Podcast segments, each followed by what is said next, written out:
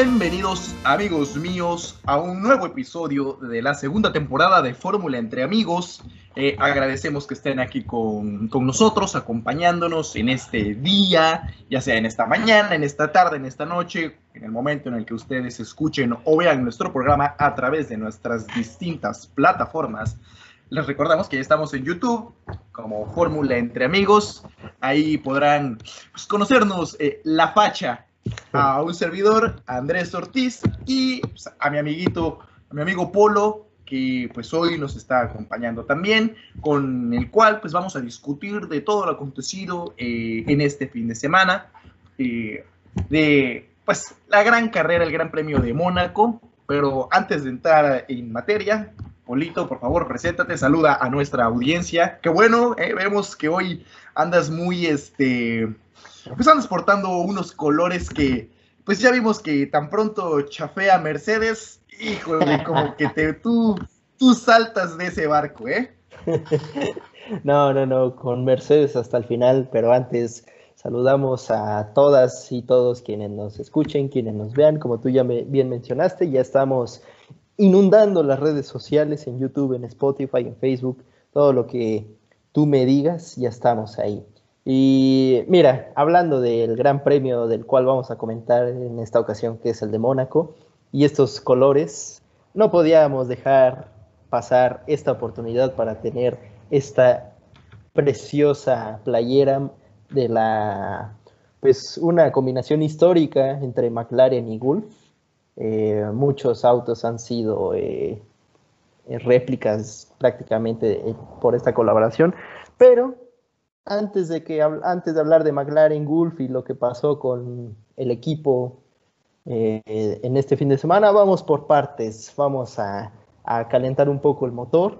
¿Qué te parece si empezamos a hablar de las prácticas el día, digo, bueno, el jueves eh, fueron las prácticas, luego volvieron el sábado y la clasificación. Claro, claro. Eh, pues es muy cierto. Eh, sabemos cómo es Mónaco. Nuestra audiencia pues, tiene conciencia de cómo es Mónaco, la gran importancia que tiene en un este pues en el calendario, ¿no? Eh, de hecho, pues es considerada una de las tres carreras más importantes del automovilismo. Existe algo que se llama la triple corona, ¿no? Que nada más una persona la ha logrado. Eh, no recuerdo ahorita el nombre del piloto, este, pero ha ganado, pues eh, son las 500 de Indianápolis, eh, las 24 horas de Le Mans y el Gran Premio de Mónaco. O sea, son las tres carreras más importantes del automovilismo. Entonces, imagínate lo importante que es el Gran Premio de Mónaco, pues solamente en la Fórmula 1. Este, el otro día estaba leyendo algunos datos curiosos sobre Mónaco, que el área de Mónaco, en este caso, es menor que el área de Central Park en Nueva York. O sea, imagínate, es eh, tan pequeño y bueno, ahí se desarrolla una, carrera. Pero bueno, no vamos a irnos tan, tanto allá. Eh, las prácticas y las clasificaciones, ¿por qué son importantes? Sabemos que el circuito es muy estrecho, eh, no es, mm, pues, no hay un, gran área para que tú digas, ah, aquí rebaso, ¿no? En el túnel es, prácticamente imposible rebasar. Eh, muy pocos pilotos han logrado como rebases. El otro día estaba viendo un video de, Nico Rosberg en el que dijo que a lo largo de su carrera solamente logró como tres o cuatro veces rebasar en el circuito, ¿no? Entonces es por eso que el perfecto desempeño durante las prácticas y durante la clasificatoria son el 80% de lo de la carrera, o sea, la verdad, yo lo considero así. Y mira, empezamos con unas prácticas tempranas que nos dieron sorpresas, la verdad. Eh, me emocioné mucho cuando vi pues que, Checo Pérez en la práctica 1 pues había quedado como el más rápido. Y, pues bueno, eso a todos nos fue eh, alentando y más que pues este modelo de prácticas como que son en jueves y luego regresan el sábado, estuvo ahí medio, medio raro, te dejan como con mucho suspenso, pero, pero se me unas prácticas bastante interesantes. Eh, bueno, ya luego evidentemente hubo una recuperación por parte de otros pilotos, pero ver a Checo bien ahí en la práctica 1 me, me, me agradó. Mm, ¿Qué opinas tú de las prácticas? Sí, muy bien lo, lo comentas. Las prácticas, la clasificación podría ser un 80%, como dices tú, de la carrera y sobre todo llegar a la primera a la primera curva en la carrera. Creo que ahí es donde se define todo, porque parte de los adelantamientos que se hacen en el Gran Premio de Mónaco suceden en la curva 1, en la vuelta 1. Y también Nico Rosberg, pues es un piloto que, al cual se le dio muy bien Mónaco. Eh, de hecho, él vive en Mónaco y por eso dice que, que lo, todo lo, lo, hace muy bien. Y nada más para comentar lo de por qué no, es, no hubo acción el día viernes. No sé si, si ya te sepas esa historia de por qué Mónaco es así. Mm, no, no me la sé. Aquí sabemos que tú eres aquí el de los datos históricos y oficiales. Así que venga con ese dato. No es tanto un dato histórico, sino es una fiesta que se celebra en Mónaco los días jueves. Entonces, eh, como es una fiesta muy importante en Mónaco, ese día hay más turismo. Es como, eh, es parte de la, se celebra algo de la religión. Entonces, eh, los días jueves se supone que hay más turismo, hay más personas en, Mónaco. Entonces, por eso pasan el día jueves a las prácticas 1 y 2 para aprovechar que hay más aforo. Y el día viernes se suspenden para que se puedan eh, abastecer todos los hoteles que cierran sus calles por lo mismo de que el circuito es callejero. Entonces los viernes los hoteles se abastecen para el sábado y domingo. Por eso siempre en Mónaco, siempre es jueves, sábado y domingo, para aprovechar el día jueves. Ah, mira, ese, ese no, no, no, no me la sabía, no me la sabía. Ah, algunas veces no ha sido así por, porque eh, se supone que el, el Gran Premio de Mónaco se corre la última semana de mayo, pero ha habido años donde ha sido antes o ha sido después, entonces cuando cae en la última semana de mayo, siempre va a ser jueves, eh, sábado y domingo.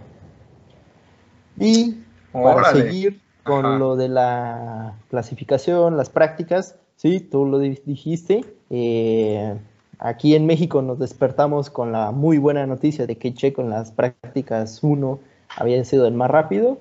Y como que todos los que estaban criticando a Checo dijeron, ah caray, ah caray, ¿qué está pasando? Ya después se nos cayó un poquito en las prácticas 2, pero entendemos que siempre, a ver, ahí te va otra, a ver si la sabías. Normalmente todos los equipos eh, en las prácticas 2 eh, hacen todo lo, configuran el auto para parecer lo más posible a la carrera. ¿Por qué? Porque las prácticas 2 casi siempre se corren a la misma hora que se va a correr la carrera el día domingo. Entonces, en las prácticas 2 no buscan tanto la velocidad, no buscan tanto la vuelta rápida, sino buscan ahí lo que le llaman el, pace, el, ritmo de carrera. Entonces, por eso por eso hay días que en las prácticas 2 podemos ver que Hamilton, Verstappen, Checo, pues a lo mejor no están hasta arriba, porque no están buscando la vuelta rápida. Ah, mira, esa, esa, no me la sabía. Son, son datos técnicos que solamente el tío Polo puede otorgar. Eh, Pero mira, avanzando, avanzando a las clasificatorias. Híjole, te voy a decir, yo no vi las clasificatorias, yo no las vi. Cuando vi los, pues, eh, los, los resultados, sin haber visto, eh, digamos, el video de los highlights, me sentí un poquito decepcionado. Porque yo dije, ¿qué pasó? Está otra vez volviendo eh, lo mismo, ¿no? De que empezamos bien y luego, luego mal. Y tú sabes que una mala posición en Mónaco es... Es la tumba. Ya es, no es augurio de algo bueno. No es como que como en, este en Sakir, que, empezó en decimonoveno y ganó la carrera, ¿no? O sea, no es esto, este no es el caso. Entonces, este, bueno, ya cuando vi los highlights y bueno, luego vi que igual Hamilton lo sepultaron en séptimo también, este, pues bueno, eh, ya luego entendí a qué se debió, ¿no? Y pues, pues está bien, está bien, ¿no? Y, híjole, la verdad que este, ahora sí que Leclerc sí le, le, le cobró impuestos a todos, ¿eh? Sí. ese, ese accidente que tuvo ya en los últimos, ¿qué? Creo que faltan 40 segundos, me parece. Sí, en la última vuelta. Bueno, en el último. eh, pues a todos les vino a molar. De hecho, Checo, yo considero que Checo hubiera podido eh, tener un mejor, una, mejor posición si no hubiera, porque eh, quitando de lado, dejando de lado el, este, el choque, hubo un momento de tráfico cuando él estaba haciendo su vuelta rápida que tuvo que esquivar y eso le, aumentó tiempo. Sí, este, no, no sé si pudiste ver tú, igual a quienes nos vean, los invitamos a que vayan a nuestro Facebook en Fórmula Entre Amigos. Ahí subimos justamente el video de qué es lo que pasó con Checo en, ese, en esa última vuelta. Él venía haciendo su vuelta rápida y justamente en las últimas tres curvas se encontró con tres carros. Y, y aún así, digamos que logró quedar en noveno, pero sí se... Y como creo que esto te lo había comentado en el programa pasado, lo de las banderas azules. Las banderas azules también eh, aplican para... Iba a pasar... Ah, eso, o sea, sí, no, no lo sabía, eh, pero sí lo de las banderas azules ya. Entonces, como te había mencionado en el capítulo anterior, a veces te toca la buena suerte de que te, de que te encuentras tráfico a media recta, pero pues ahí no pierdes mucho tiempo porque se hacen a un lado, etcétera, etcétera. Pero aquí, en las últimas tres curvas, que pues, casi casi todo Mónaco es muy estrecho, pero esas últimas tres curvas son más estrechas aún. De hecho, la última es apenas cabe un auto y ahí se encontró el tráfico. Entonces, y ya después en la vuelta que tenía que calentar y recargar la, batería, tuvo que frenar un poco porque venía Gasly y porque venía eh, Giovinazzi. Y saliendo del túnel, le dicen bandera roja por Leclerc y se ve como él mismo así le pega al volante de, pues, de la impotencia de saber que no iba a poder mejorar. Sí, o sea, eh, la verdad que la clasificatoria, pues sí le pasó a, a molar este, pues este Charles Leclerc, que pues digo, su mejor vuelta tampoco fue la mejor, si me entiendes, tampoco está como que en el, dentro del récord que hayas dicho tú, ah, oye, qué vuelta, ¿no? Pero bueno, eh, ya hablando de la previa de la carrera, pues la situación que se presentó con este eh, me parece que con la dirección o con la suspensión o algo así. Ah, transmisión, me parece. Al final, este, mira, es que antes de, eh, bueno, respondiendo a eso, me da a veces un poco de risa que, que, mucha gente cree que el choque de Leclerc fue a propósito para terminar la sesión y así quedarse con la pole. Pero seamos sinceros, eh, creo que nadie choca un Fórmula 1 a propósito. Y al final eh, Ferrari dio un comunicado que el problema no había sido en la caja, sino en un, les llaman ellos semieje, en la parte izquierda. O sea, ellos se centraron tan mucho en la caja y en el lado derecho del carro que fue el que chocó, cuando nadie se dio cuenta que lo que estaba roto era a la izquierda y por eso Leclerc no pudo salir a pista. Sí, o sea, digo, la verdad que fue lamentable. Eh, la situación para, para, Leclerc. Pero bueno, este, ni modo, ¿no? Eh, empezando ya la carrera, pues todo se recorrió una posición.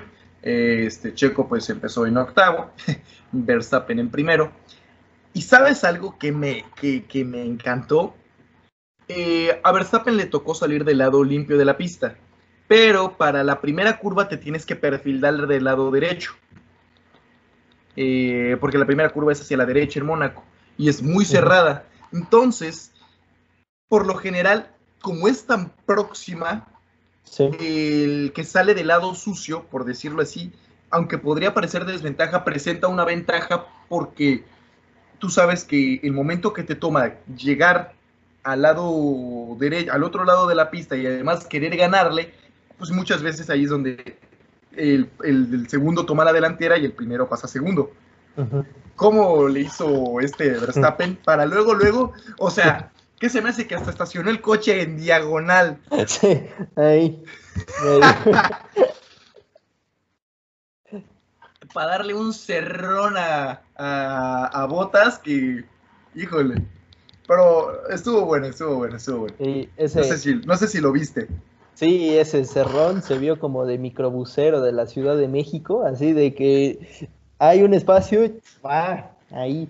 Y aparte, de hecho, Botas había tenido una, una muy buena arrancada porque en los primeros metros, digamos que le había comido el mandado a Verstappen pero se pegó y no dio espacio para, para nada. Sí, no, la, la, verdad que este estuvo, es, que mira, las primeras 30 vueltas de la carrera ocurrieron bastante tranquilo, o sea, no hubo como que mucha acción.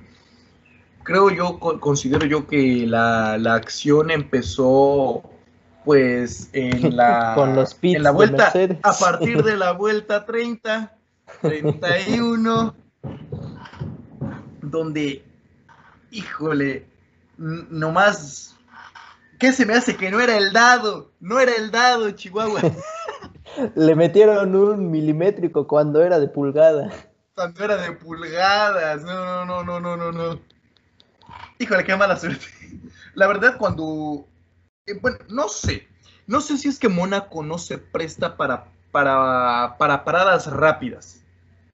Como, no sé si te has dado cuenta que en Mónaco toma todo un poquitito más de tiempo en los pits. Porque, por pues ejemplo, ni Hamilton ni Red Bull, que es como el que tiene el récord, puede hacer una parada muy rápida en Mónaco. Entonces, eh, cuando entró Hamilton tampoco la hizo súper, súper rápida, fue una parada promedio. Pero cuando entra Botas, pues ahí es donde se presenta, ¿no? Este, buenísimo el meme que, que se subió en nuestra página. ¿Qué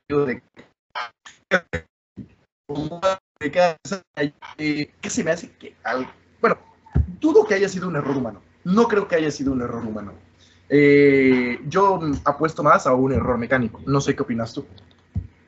Sí, como dirían por ahí, que no se malentienda que los fierros no tienen palabra y le tocó esta vez a Bottas, así como le pudo haber tocado a Verstappen, a Hamilton, porque igual a veces eh, eh, es, bonito estar en los grupos de, de Fórmula 1 porque ves muchos comentarios acertados pero ves otros comentarios que no te explicas cómo lo dicen, porque te lo comento a ver qué dices.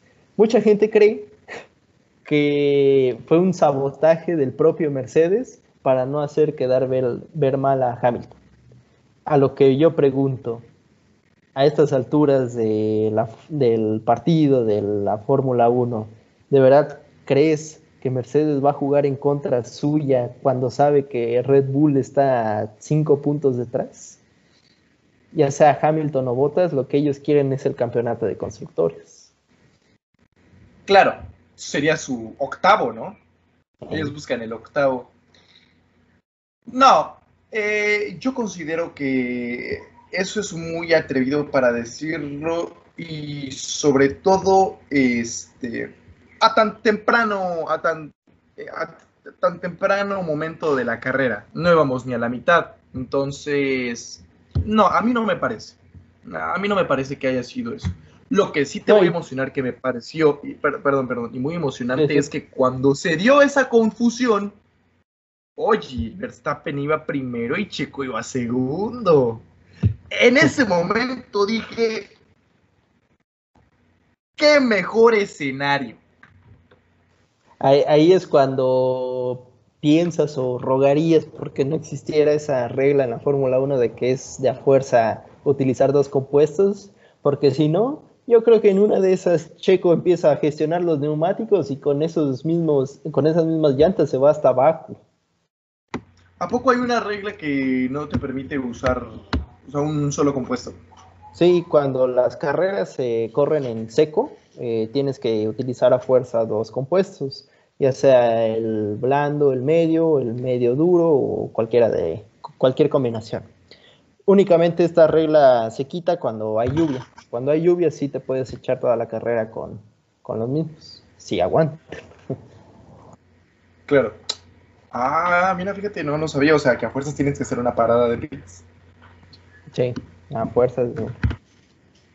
Oh, mira, te voy a decir, eh, no sé, es curiosa la salida de los pits de Mónaco, porque se evitan la primera curva que creo que es de gran ayuda.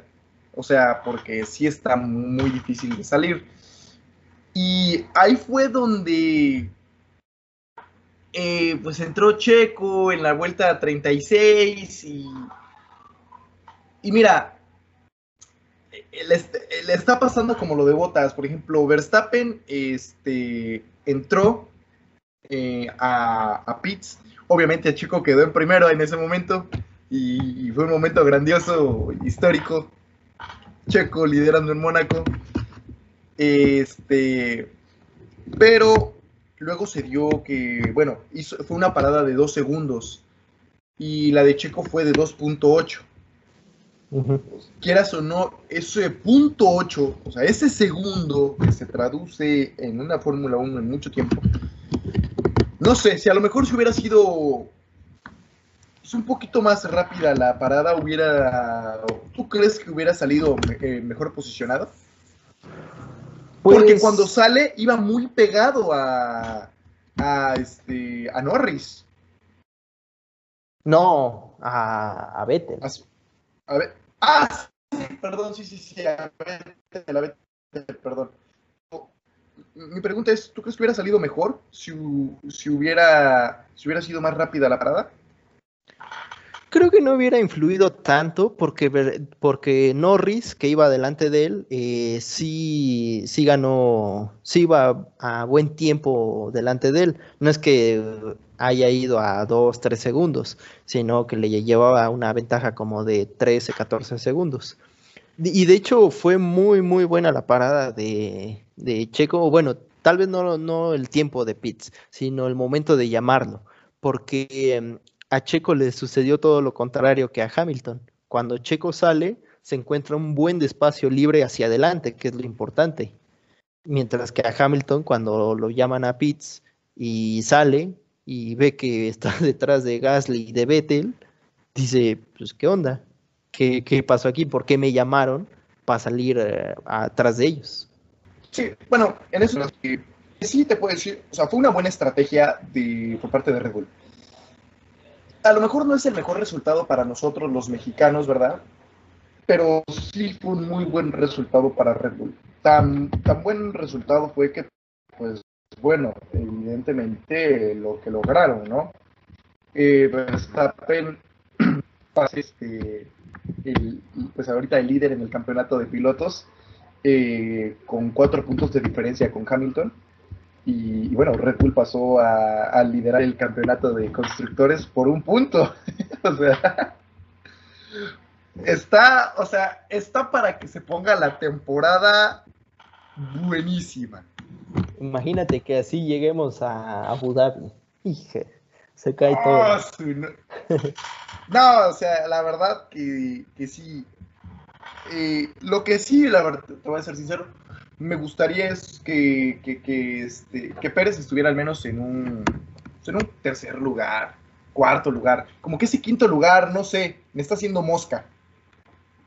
Eh, es parte, en, bueno, eh, en gran parte está ahí por el excelentísimo inicio de Norris. La verdad es que Lando Norris eh, ha estado haciendo un trabajo. Sí, está rompiendo, la está rompiendo. Y si no fuera por él, lo veríamos en cuarto, ahí casi llegando al, tercero, porque igual quien... De hecho, solamente está, está a tres puntos de, este, de botas. Tiene, eh, Chico Pérez tiene 44 puntos y Botas tiene 47. Y Norris tiene 56, o sea, está a 12 puntos de Norris, está a un cuarto lugar, creo. Pues de Norris Que no les toque del, top 10. lo, lo, que hay que destacar ahí es que pues, Norris no está corriendo con el segundo o mejor auto de la parrilla, entonces por eso se, se destaca aún más su, su trabajo. Y mira, algo que quería mencionar en el programa y lo traigo desde el domingo, ¿sabes qué? De verdad me sorprendió mucho que yo casi, casi, casi le hubiera apostado antes de que iba a haber safety car, porque todos en la primera curva o al llegar a la chicana o cualquier cosa. Ahí, ahí va, sí, sí, sí. Y, sí, hasta, hasta eso fue un, este, fue un, premio limpio. Sí, y lo que me sorprende es que ninguno de los debutantes, tanto, tanto ruido que se hizo alrededor de Mazepin, de que iba a terminar ahí al lado de los yates, y no, nada. Incluso Verstappen en su temporada de debut chocó en, en Mónaco y que Schumacher, Noda, incluso Noda dice que nunca ni en, un auto normal había manejado en Mónaco, imagínate. Wow, qué onda, eso sí no lo sabía, ¿eh? pues mira, eh, eh, pues bueno, eh, Hamilton terminó en séptimo lugar. O sea, bueno, el top ten estuvo, ¿no? Verstappen, eh, Carlos Sainz, que te, di, que te dije que iba a ser algo. Yo sabía lo que está diciendo, que Sainz iba a estar más presente este, esta temporada ahí picando. Este, bueno, Norris, Lando Norris, que también yo te dije que esta temporada, eh, ojito, ojito. Ya todos son tus pollos. Eh, bueno, oye, pues, yo clínico. Este, bueno, Vettel dio la sorpresa de sus, este, pues, ahora, un poco con este con Stroll, que también ya igual como que dijo, hey, sacando. Dime, aparte de la pésima estrategia de Mercedes, ¿qué hizo que Hamilton no fuera Hamilton? Eh, pues en todo el fin de semana se vio muy... Mm, con muchas dudas en su carro. O sea, Bottas encontró el balance y por ello pudo llevarlo al segundo puesto. Incluso Bottas dice que la vuelta que estaba haciendo antes de la bandera roja sería el que le iba a poner en pole, pero eso dijo Verstappen, eso dijo Sainz, eso dijo Norris, eso decía Checo. Checo. sí. Entonces, lo de Hamilton fue que simplemente no halló la configuración para este circuito. Eh, eh, recordamos que en este circuito necesitas todo todo el apoyo aerodinámico en el carro, porque pues, al no haber rectas necesitas ser muy rápido en curvas. Y yo creo que por eso también se benefició mucho Ferrari, porque al no haber rectas y, poner todo tu trabajo en, la carga aerodinámica, creo que por eso también vimos al cabalino rampante en los lugares primeros. Pero sí, Hamilton, eh, como te lo digo, y reconozco. Esa es una, esa es una Ajá. Eh, sí, mira, eh, quería mencionarte algo. No sé si te has dado cuenta que, por ejemplo, cuando no estuvo Hamilton en el premio de Sakir, los resultados fueron. Mm, o sea, la carrera se tornó muy, distinta, ¿no? Eh, lo mismo ha ocurrido en algunas otras carreras en las que no ha estado. Eh, por ejemplo, ahorita, pues, pues, Hamilton pasó prácticamente a un segundo, a un, digamos, no quiero decir puesto porque no, eh, digamos, perdió protagonismo. Lo que me hace preguntar, ¿será que el factor Hamilton ha hecho la Fórmula 1 aburrida? Porque si te das eh, cuenta, las carreras en las que no ha estado o ha presentado problemas han sido carreras bastante más, vamos a decirlo así, entretenida, salvo Mónaco, que ya sabemos cómo es. Pero sí me doy cuenta de eso. Cuando no está Hamilton, varía muy, eh, eh, el podio, hay, o sea, se presta más. Entonces me hace preguntar, a lo mejor puede ser, y digo, no con intención de, de, de decir pésimo conductor, no, no, no, para nada. Pésimo chofer. este, ¿tú crees que a lo mejor el factor Hamilton ha hecho un poquito en la Fórmula 1 en los últimos años? No sé si Hamilton como tal, más que nada creo que sería Mercedes, porque Mercedes eh, quieras o no, en sus inicios, ahí en el 2014, o sea, en el inicio de la era híbrida, pues era Hamilton o Rosberg. Ahí, nada más, uno y dos. Y, ya después ganó Rosberg, entonces ves ahí que tal vez no sea tan solo Hamilton. Llega Botas y ves que Botas eh, está en el segundo, primer lugar. Lo que pasa es, que ya después de 6, 7 años, los equipos ya están alcanzando a Mercedes, porque eh, tú no, bueno, no sé si viste la temporada 2014, 2015, fue totalmente Mercedes. Ya hasta el 2017, 2018 Ferrari empezó a llegar por ahí y en 2019 que fue que utilizaron el motor que no era eh, válido, que ya estuvieron un poquito más cerca. Ahí sí ya fueron errores de Vettel, que, no pudo quitarle el trono a Hamilton. Entonces, es más que nada Mercedes y también, obviamente, eh, aunque muchos digan que el Mercedes se maneja solo, Hamilton cuando, cuando parece que no va a estar en un fin de semana, o sea, que el viernes y parte del sábado no ha estado bien, llega en la Q3 y te mete la vuelta y te lidera toda la carrera. Entonces dices, no es solo el carro, también algo le ha de saber Hamilton, ¿no? Claro, no, pero eh, no sé, o sea, eso, esto fue nada más, a lo mejor puede que ni siquiera sea una pregunta o una... Porque también, o sea, mucha gente... prudente, ¿no? Mucha gente habla de Mercedes, pero se olvida de los tres años que estuvo Red Bull por encima de todos, de la era en donde Michael Schumacher fue el único que corría junto con Barrichello. Entonces, creo que todo en todo momento la Fórmula 1 siempre ha tenido un carro dominador. Tal vez no, no por tanto tiempo como lo ha hecho Mercedes. Yo creo que a lo mejor es eso, el factor del, del tiempo que ha dominado Mercedes. Y pues sí, o sea, no sé. He, disfrutado de las carreras en las que a lo mejor Hamilton no es el que lidera, como que los eh, como que los pilotos se prestan más desde luego para querer atacar, para buscar, ¿sí me entiendes?